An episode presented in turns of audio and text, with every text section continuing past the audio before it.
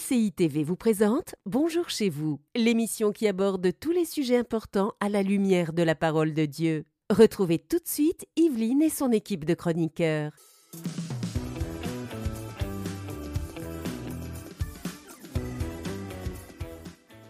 Bonjour et bienvenue dans Bonjour chez vous. Tu es né pour réussir. C'est le thème que nous abordons aujourd'hui avec Nadine et notre invité de la semaine, le pasteur Sosten Makita. Bonjour à tous les deux. Et Evelyne. Bonjour pasteur Sosten. Ça va.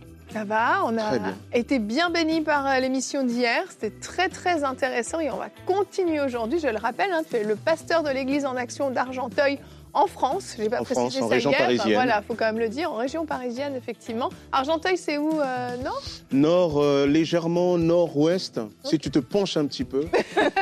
Euh, c'est la troisième ville euh, de la région parisienne. Ah oui, quand ouais, même. 120 000 habitants quand même. Eh, quand même. Très étendue. Une grande ville. Bon, Ouais. bah voilà, bah, vous le savez. L'église est située là, si vous voulez aller les visiter. En face de la gare. En face de. En, En plus, plus, ça, euh, génial. Ah, et aucune excuse. Ah ouais, Aucune aucune excuse, effectivement. eh bien, aujourd'hui, euh, Sosten, tu vas faire une rubrique Coupe les relations. Euh, tu vas nous parler de trois verbes autour d'un mariage qui dure. Ouais. Quand on veut, quand par exemple tu achètes une voiture et que tu veux que cette voiture, quand elle tombe en panne, soit bien réparée, le meilleur réparateur, c'est le constructeur, n'est-ce pas? Mhm. Eh ben, de, la même matière, de la même manière, Dieu est l'auteur du mariage. Quand nos mariages, notre mariage passe par des difficultés, le mieux, c'est d'aller voir Dieu. Et quand on va voir Dieu, il nous explique un mariage qui dure, repose sur trois verbes, quitter, s'attacher, devenir. C'est ce qu'on va voir. Super, t'as des intros. hein. Moi, j'aime les intros de Sosten. Il fait ça bien, il fait ça bien. Frank, prends-en de la graine. Alors aujourd'hui, on va voir que nous sommes nés pour réussir à la fois dans le mariage, mais dans notre vie aussi. Et on commence avec toi, Nadine, dans la pensée du jour.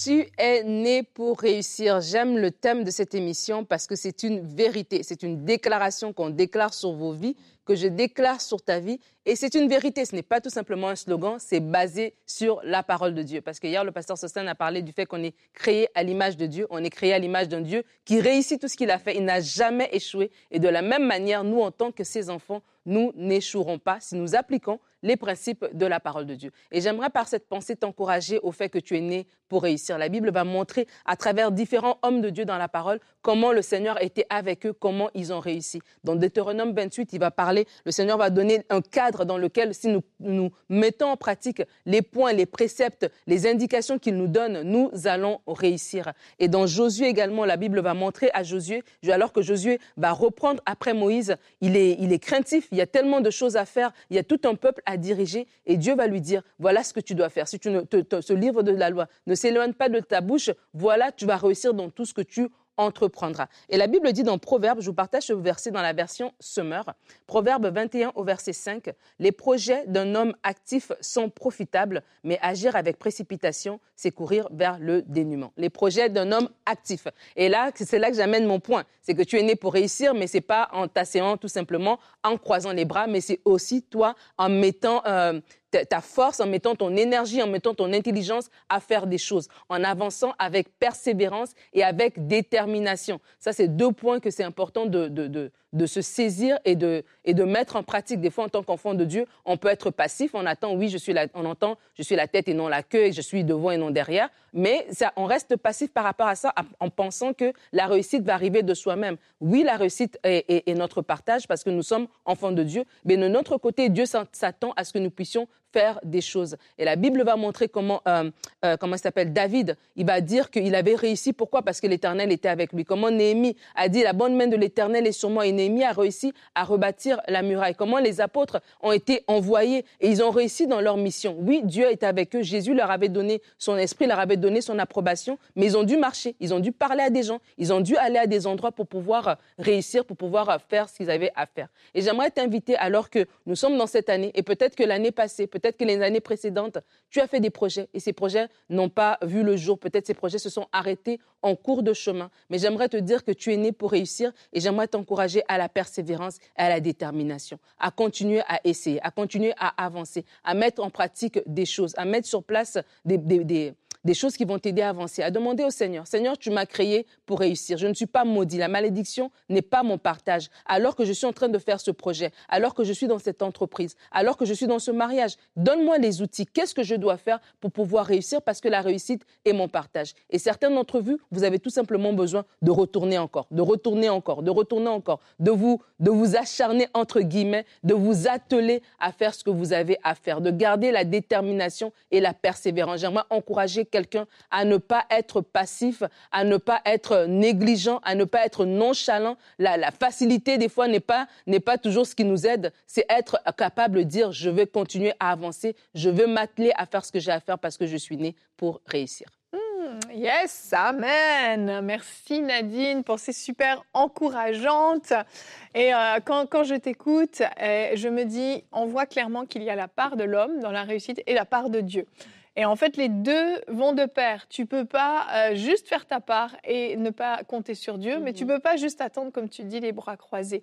En fait, le succès, ce n'est pas le fruit du hasard, c'est le fruit d'un sacrifice, le fruit aussi d'une foi mise en action, d'une obéissance dans certains cas, d'un prix payé à plusieurs niveaux et d'un travail aussi. Mhm. Forcément, le, le- le hasard te tombe pas dessus un matin comme euh, le, succès ne te Mhm. tombe pas dessus un matin comme ça Mhm. au réveil. Et euh, Josué 1,7, tu l'as cité euh, dans ta pensée, c'est notre verset du jour. Alors, ce sont les conseils de Dieu à Josué pour réussir. Fortifie-toi seulement et aie bon courage en agissant fidèlement selon toute la loi que Moïse, mon serviteur, t'a prescrite. Ne t'en détourne ni à droite ni à gauche, afin de réussir dans tout ce que tu entreprendras. En fait, Dieu l'a donné à Moïse un espèce de, de kit de réussite pour accomplir les choses qu'il doit faire. On sait que Josué a une mission énorme sur ses épaules. Il doit faire rentrer Israël dans Canaan. C'est quand même pas rien comme mission. Et Dieu lui va lui donner des directives qui lui assurent la réussite dans toutes ses entreprises. C'est fort quand même. C'est pas bon là ça tu vas le réussir parce que c'est juste ça que tu dois faire. Non, tu réussiras dans tout ce que tu entreprendras. Pourquoi? Parce que Dieu sera avec lui. Mhm. Mais Moïse doit se fortifier, doit prendre courage parce que dans la mission qu'il a, il va devoir aller affronter des grosses armées Mhm. et il doit être fort et courageux et il doit fortifier euh, le peuple. Et en fait, en fonction de, de ce que Dieu nous appelle à faire, du domaine dans lequel Dieu veut nous faire réussir, on a des choses qu'on va devoir mettre en place nous-mêmes qui ont lien, qui sont liées directement à cette mission, à cet appel, et Dieu nous assure la réussite. Ouais, ce passage est intéressant, euh, le passage de Josué, parce que Dieu va dire à Josué tout lieu que foulera la plante de votre pied. C'est-à-dire que Dieu donne comme un principe, il dit tu vas réussir, Mhm. mais il faut que ton pied foule ce lieu. Oui. Ouais. Donc c'est très important. Mm. Et quand on voit euh, par la suite, parmi les personnes qui ont vraiment pris leur territoire, parce que quand Josué va rentrer, on va se rendre compte que tous les tribus d'Israël ne vont pas réellement rentrer dans leur territoire. Mhm. Et ceux qui vont rentrer, c'est ceux qui ont compris ce principe-là et qui vont aller prendre leur part. Et parmi ces personnes, on a un certain Caleb. Mhm. Caleb, quelques années plus tard, lorsque il y a eu un jugement de Dieu, on est presque quoi, 40 ans plus tard, et euh, Caleb vient voir euh, Josué et dit, écoute, voilà, Dieu avait promis que j'aurais ce territoire-là, j'ai la même force là, euh, je veux prendre ma part, Yeah. euh, viens, donnez-moi des hommes et on va prendre. Et il va aller, il va prendre sa part. C'est vrai. Et ça, c'est pour dire que euh, la bénédiction de Dieu, c'est comme un principe, là, une grâce qu'il met sur nous, mais c'est quelque chose que nous devons aller le chercher. Et on le voit même, euh, pour terminer là-dessus, avec euh, un roi, Joas, euh, qui va voir le prophète Élisée, et, qui va avant, parce qu'il sait que Élisée va bientôt mourir, etc. Et, il va demander comme que Élisée vraiment lui fasse grâce. Quoi. Élisée va lui dire, bah, prends des flèches, prends un arc, et tire en telle direction. Et avant qu'il tire, il pose sa main sur la main d'Élisée. Élisée, il tire, il dit, tu vois, là, tu tires, et ben c'est la victoire que Dieu va te donner.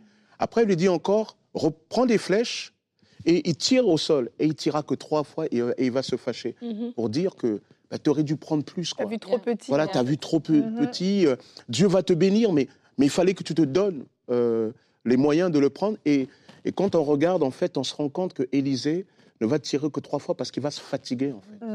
Il va se fatiguer. Et il va pas, et donc à partir de là, il va se fermer quelque part à, à la destinée que Dieu avait pour lui, alors que le principe était donné. Mhm. Donc il y, a un, il y a quelque chose à faire, il y a, il y a quelque chose à chercher. euh, et, et- et moi, j'encourage même, euh, euh, quand j'étais jeune, là, quand j'ai donné mon cœur au Seigneur, parce que j'avais compris que Dieu était avec moi, même quand j'allais dans les entretiens d'embauche, eh ben, je disais, Seigneur, je vais dans cet entretien, tu es avec moi, etc.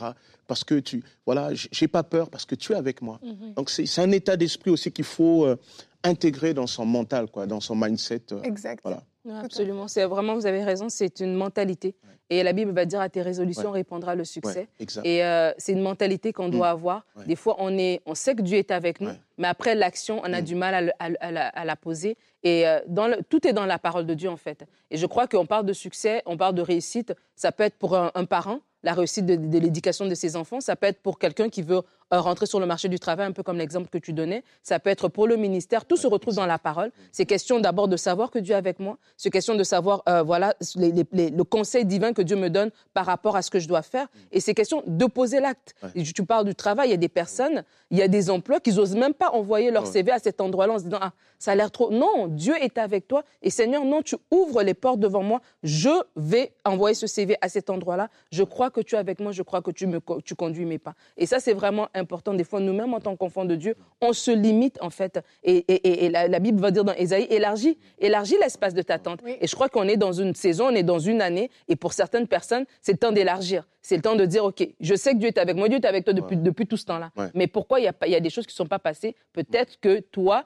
tu n'as pas posé le pas. Et aujourd'hui, c'est le, le jour de te décider de dire, je pose le pas. J'envoie ce CV, je, je renouvelle ma mentalité par rapport à la façon dont Ouais. j'éduque mes enfants, je renouvelle ma mentalité par rapport à la façon dont je gère mon couple. Mais quoi qu'il en soit, le succès sera mon partage. Je pense que c'est même important de, de rappeler que quand Romains 8, 28 dit toute chose concourt au bien de ceux qui aiment Dieu, c'est aussi pour encourager, dire aux gens, il y a des fois, vous savez, vous avez conscience que Dieu euh, euh, veut vraiment vous faire réussir, mais il y a des fois, le cheminement est aussi souvent ponctué de petits échecs. Mhm. Et quand, mais il faut garder à l'esprit que toute chose concourt à mon bien. Yeah. Même ces petits échecs-là sont là pour contribuer à mon bien. Mhm. Mais parfois, on, on- on- on regarde sa vie comme, comme dans un film, on regarde juste un épisode, Yeah. alors qu'il faut regarder toute la saison. Et, et Dieu est en train de préparer toute une saison. Quoi.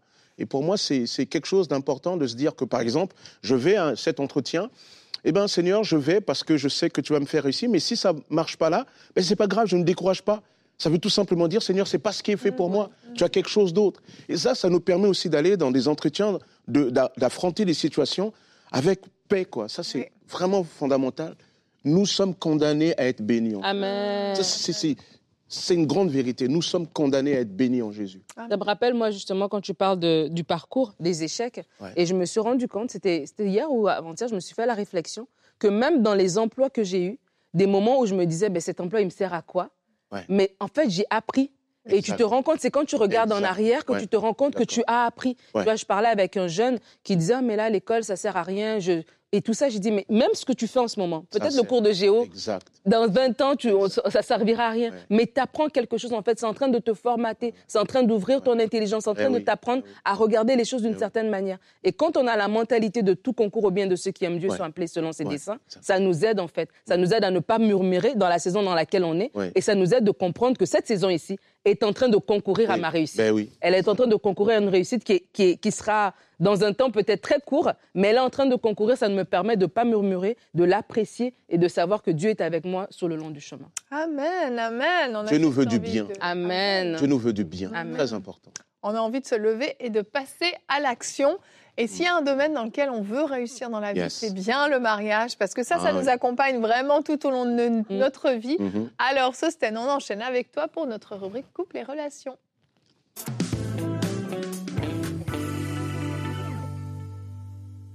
Qui n'a pas rêvé de réussir, et notamment dans le domaine du mariage?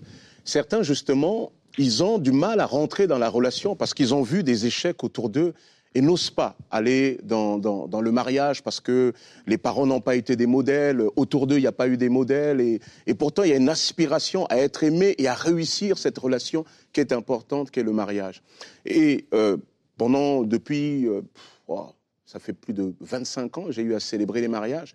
Et je rappelais toujours, et j'ai découvert des, des principes qu'il nous faut parfois tenir compte pour réellement réussir. Je disais tout à l'heure que c'est comme lorsque vous avez un véhicule qui est en panne, le meilleur réparateur, c'est le fabricant. Eh bien, le mariage, le mariage, le texte biblique nous dit, Dieu en est l'auteur. Il est dit, l'Éternel Dieu forma une femme à partir de la côte qu'il avait prise à l'homme et il la mena vers l'homme. on, on a l'impression ici comme d'un comme d'un cortège, comme dans un mariage quand on rentre à l'église, ben, Dieu il amène Ève vers Adam. Donc Dieu est l'auteur du mariage. Et si nous voulons véritablement un mariage qui réussit, nous avons besoin d'aller dans la parole de Dieu. Et lorsque nous allons dans la parole de Dieu, nous voyons en fait qu'un mariage qui dure, eh, eh ben, repose autour de cinq verbes. Cinq verbes dans, pardon, trois Trois verbes. verbes. Ah oui, trois verbes. Nadine, elle commençait à transpirer. là. Trois verbes autour d'un mariage qui dure. Trois verbes autour d'un mariage qui dure. Et cela nous est rapporté dans Genèse 2, 24. Il est dit, c'est pourquoi l'homme quittera son père et sa mère, il s'attachera à sa femme et ils ne feront plus qu'un.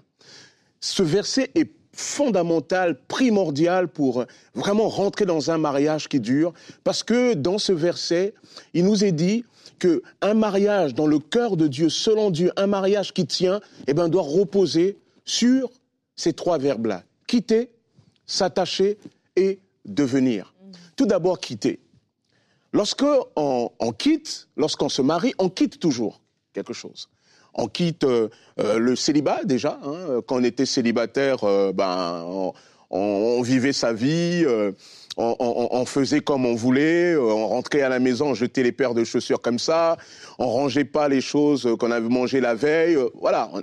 En gros, les célibataires, là je dis pour les mariés, peut-être vous dire, ah, pasteur, si tu savais. Je dirais messieurs, peut-être pas mesdames. Et Bref, donc, et donc maintenant que quand vous vous mariez, vous êtes obligé de quitter cela.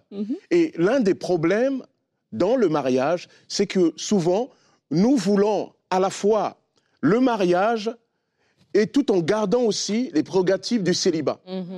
Nous voulons aussi tous les apports, du- les privilèges du célibat et le transporter dans le mariage. Mais la Bible dit qu'un mariage qui dure, c'est d'abord quitter. Quitter le statut de célibataire. Lorsqu'on se marie, on doit faire le deuil du statut de célibataire. Quand tu étais célibataire, tu faisais comme tu voulais, tes copains t'appelaient et tu décidais d'aller comme tu voulais. Maintenant que tu es marié, tu ne peux plus faire cela. Et il faut pas te plaindre, il faut pas voir ça comme un poids. Non, c'est une grâce. Amen. Parce que la Bible dit que celui qui a trouvé une épouse pour un homme a trouvé le bonheur. Et ça, ça vient de l'éternel. Donc, mais ce bonheur-là est bâti par le fait que lorsque tu rentres dans un statut, tu dois quitter l'autre. Et bien, parfois, des mariages ne tiennent pas parce que certains n'ont pas quitté. Je parlais tout à l'heure du célibat, mais ça peut être aussi selon les cultures, ou par exemple dans des cultures communautaires, comme des cultures africaines, où il y a une place très importante de la famille. C'est bien lorsque, quand on a grandi dans une famille, alors je parlais tout à l'heure africain, même vous avez des cultures euh, italiennes, euh, européennes, on a aussi ça. Donc c'est bien d'avoir une famille, c'est bien d'être dans une communauté, elle nous protège, on se sent bien, etc. Mais il y a un moment donné, il faut, comment dire, véritablement réguler cette place-là qu'on avait dans la famille. Donnons un exemple concrètement. Quand vous étiez chez vous, eh bien, vous obéissiez à vos parents. C'est eux qui gouvernaient leur maison. Mais maintenant que vous êtes dans une maison, dans votre nouvelle maison, vous êtes dans une nouvelle entité sociale qu'on appelle la famille, qu'on appelle d'abord le couple et la famille avec les enfants. Et donc, vous ne pouvez pas laisser le gouverneur d'autrefois venir gouverner chez vous. Bien des fois, certains laissent culturellement la mère, le père. Souvent, ces personnes sont à distance, mais ils ont trop d'emprise. Et souvent, tu te dis, mais pourquoi mon mariage ne marche pas? Oh, regarde dans ta maison, regarde dans ton couple. Est-ce que tes parents sont à leur place? La Bible dit, tu honoreras ton père et ta mère. Mais il n'est pas dit, tu les adoreras. Ouais. Il n'est pas dit, tu les adoreras. C'est, c'est, tu as quitté. C'est très important. Tu n'es plus un célibataire. Tu as quitté. Tu n'es plus celui qui était gouverné par tes parents. Tu es devenu une nouvelle entité. Il faut savoir que quitter est très important parce que chez les Hébreux, on ne peut pas contracter d'alliance sans quitter. Lorsque on parle chez les Hébreux du fait de, de, de faire alliance avec quelqu'un, eh ben, automatiquement on quitte. Souvenez-vous, lorsque Abraham fait alliance avec Dieu, il lui dit quoi? Tu quittes ton pays, tu quittes la maison de, de tes parents, etc., et tu me suis. Jésus dira, celui qui veut me suivre, il doit quitter. S'il n'est pas prêt à quitter père et mère, il n'est pas prêt. Si tu n'es pas prêt à quitter ceux qui avaient trop de poids sur toi, certaines choses qui ne sont pas faites pour le mariage, alors à ce moment-là, tu n'es pas prêt pour le mariage. Quitter. Deuxième verbe, s'attacher. S'attacher, exprime le fait que c'est un acte volontaire, c'est un choix. Le mariage n'est pas quelque chose qu'on t'impose, et c'est toi qui décides. Alors, très important euh, dans l'idée de, de, de, de, faire le choix. Pourquoi? Parce que le, choix va nous aider à, comprendre une problématique souvent euh, euh, qu'on n'arrive pas toujours et qui crée de la peur. Par exemple, il y a des gens qui ont du mal à s'engager parce qu'ils se disent, mais oui, mais si je m'engage avec cette personne, qui, me dit que je qui me dit que je trouverai pas quelqu'un qui est encore meilleur, etc. je vais te dire un grand secret. Tu trouveras un jour quelqu'un de meilleur, mhm. quelqu'un de plus beau, de plus belle que ton époux, que ton épouse. Mais qu'est-ce qui fait la différence? C'est que quand tu t'es marié, tu as fait le choix, tu as fait une alliance. Et le mariage, c'est entretenir cette alliance-là. Parce que lorsque tu es tout le temps à hésiter, ça ne marche pas. Tu dois t'attacher. Et, et, et, voici comment parle l'alliance du mariage. Elle dit, Lorsque la tentation euh, d'une autre femme, d'un autre mari vient, d'un autre homme vient dans ma vie alors que je suis marié, eh bien, je décide de ne pas y céder. Non pas parce que l'autre n'est pas beau, non pas parce que l'autre n'est pas plus intelligent ou plus intelligente ou plus belle, mais je ne cède pas parce que j'ai fait alliance avec cette personne. Et dans cette alliance-là, j'ai besoin que le Seigneur m'aide. Mm. Et c'est quand tu te décides, la Bible dit, à celui qui est ferme dans ses sentiments, Dieu assure la paix, la paix parce qu'il se confie en toi.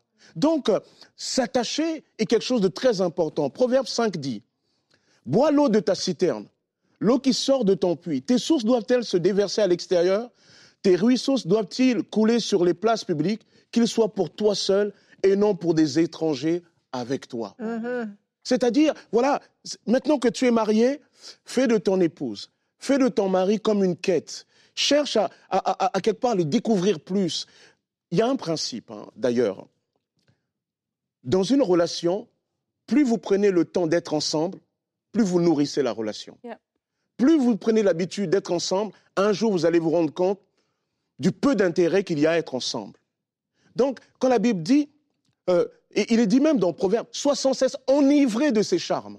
Enivré. Ça veut dire, si tu dois être ivre de quelque chose, sois ivre du charme de ton époux, de ton épouse. Et d'ailleurs, dans, cette idée aussi d'enivrer de ses charmes, ça veut dire aussi que dans le mariage, mes sœurs, mes frères, il y a aussi toujours un rapport de séduction. Mm. Parce qu'il y en a d'autres, quand ils se marient, ils rentrent à la maison, c'est comme s'ils déposaient, ils disent, oh là, ça y est, j'ai accompli la chose la plus simple. Non, tu dois entretenir le rapport de séduction. Ça veut dire que quelque part, même dans le couple, vous devez aussi entretenir ce qui fait que eh ben, vous vous plaisez aussi, et cela aussi physiquement. Alors, bien sûr, il y a les très spirituels qui disent non, mon frère, le plus important, c'est qu'elle aime le Seigneur, etc. Hypocrite, c'est pas vrai. tu vas pas te lever le bon matin, et si ta femme, euh, elle, n'est pas bien, après tu dis non, mais chérie, t'es pas belle là, mais le plus important, t'aimes le Seigneur. Non. La Bible dit, Adam vit Ève. Il vit Ève. Donc il y a un rapport physique, il y a du visuel. Donc entretenez cela. Romains 1 Corinthiens, chapitre 7, verset 34-35, comme ça, nous dit la chose suivante. Que celui qui est marié s'inquiète des choses du monde, c'est choquant hein, qu'on n'a pas l'habitude des choses du monde, s'inquiète des choses du monde et il est dit des manières de plaire à son mari. Et plus loin, il est dit des manières de plaire à sa femme. Ça veut dire que quand tu es marié, c'est bien de lire ta Bible, mais à un moment donné, il faut que tu sortes ta femme aussi et ton mari de la Bible. Il faut que vous sortiez ensemble. Pourquoi pas aller au cinéma? Vous avez des activités ensemble. Parce que c'est ça aussi les choses d'ici bas. Ça veut dire que quand tu es marié, tu es bien sur la terre. Donc, quitter, s'attacher sont deux verbes importants pour un mariage qui dure. Mais le troisième verbe, il est dit, c'est devenir. C'est déjà devenir, c'est la conséquence des deux premiers. Si tu ne quittes pas, tu ne peux pas devenir ce que Dieu veut. Mhm. Si tu t'attaches pas, tu ne peux pas devenir ce que Dieu veut. C'est la conséquence. Donc, c'est devenir. Mais c'est aussi quelque part euh, une idée de dire que ce devenir-là, là, si tu avais le contrôle au travers des deux premiers verbes, eh ben, la suite, il y a quelque chose qui relève de la grâce de Dieu. Et c'est là que dans Ecclésias 4, il nous est dit deux valent mieux qu'un. Car s'il entend, l'autre le relève. Et, surtout, il y a ce verset qui dit la corde, la corde à trois fils ne se rompt pas si facilement. Il y a, vous êtes un couple, mais votre couple a besoin de la grâce de Dieu. Alors, il ne faut pas aussi exclure que dans ce passage-là, lorsqu'on parle de, devenir, on sous-entend aussi toute la place de la sexualité dans le couple. Ça aussi, il faut le savoir. Hein. C'est-à-dire que y a le, couple doit aussi veiller à cette dimension. Tout à l'heure, je parlais de voyager, d'aller ici et là, de ne pas prendre soin l'un de l'autre. C'est pas bon. Si vous regardez de plus près, le temps nous manquerait, mais la sexualité a été établie dans le cadre du mariage. Pourquoi? Parce que la sexualité est là pour consolider le mariage. Mm. Lorsqu'on a une sexualité hors du mariage, on consolide quelque chose que Dieu n'a pas voulu. Mm-hmm. Et là, on est lié et on ne peut plus s'en sortir. C'est pour cela que lorsqu'on est dans le cadre du mariage et que la sexualité est vécue, elle est là pour créer un lien. L'apôtre Paul dira, celui qui s'attache à une prostituée forme comme une seule chair, pour dire que la sexualité crée des liens psychiques. Mhm. Et d'ailleurs, vous et moi, si on regarde de plus près, souvent la première expérience sexuelle est souvent une expérience qui a été marquante. Si elle a été faite dans un cadre difficile, eh bien souvent, ça nous marque négativement. Donc la sexualité a aussi sa place. Le mari comme la femme doivent prendre soin l'un de l'autre. Tu veux un mariage qui dure véritablement dans le Seigneur? Médite sur ces trois verbes. Quitter, s'attacher et devenir. Si tu ne quittes pas, alors il n'y a pas de véritable alliance.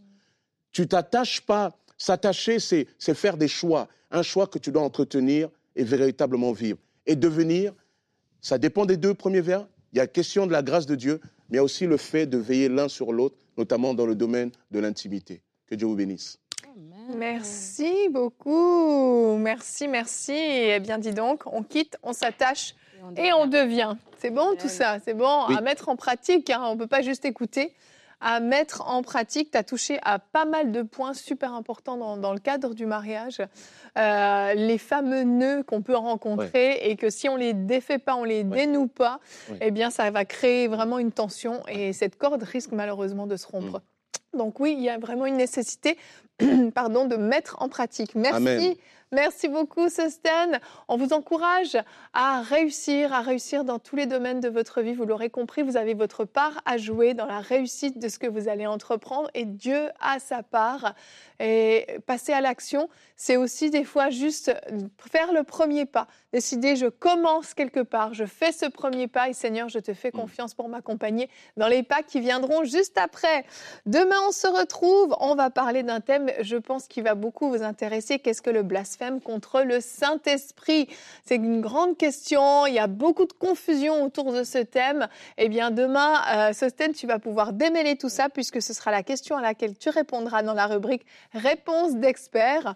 Et on sera également euh, sur le thème de la miséricorde de Dieu. Donc ne manquez pas, c'est une émission euh, équilibrée qu'on vous propose demain.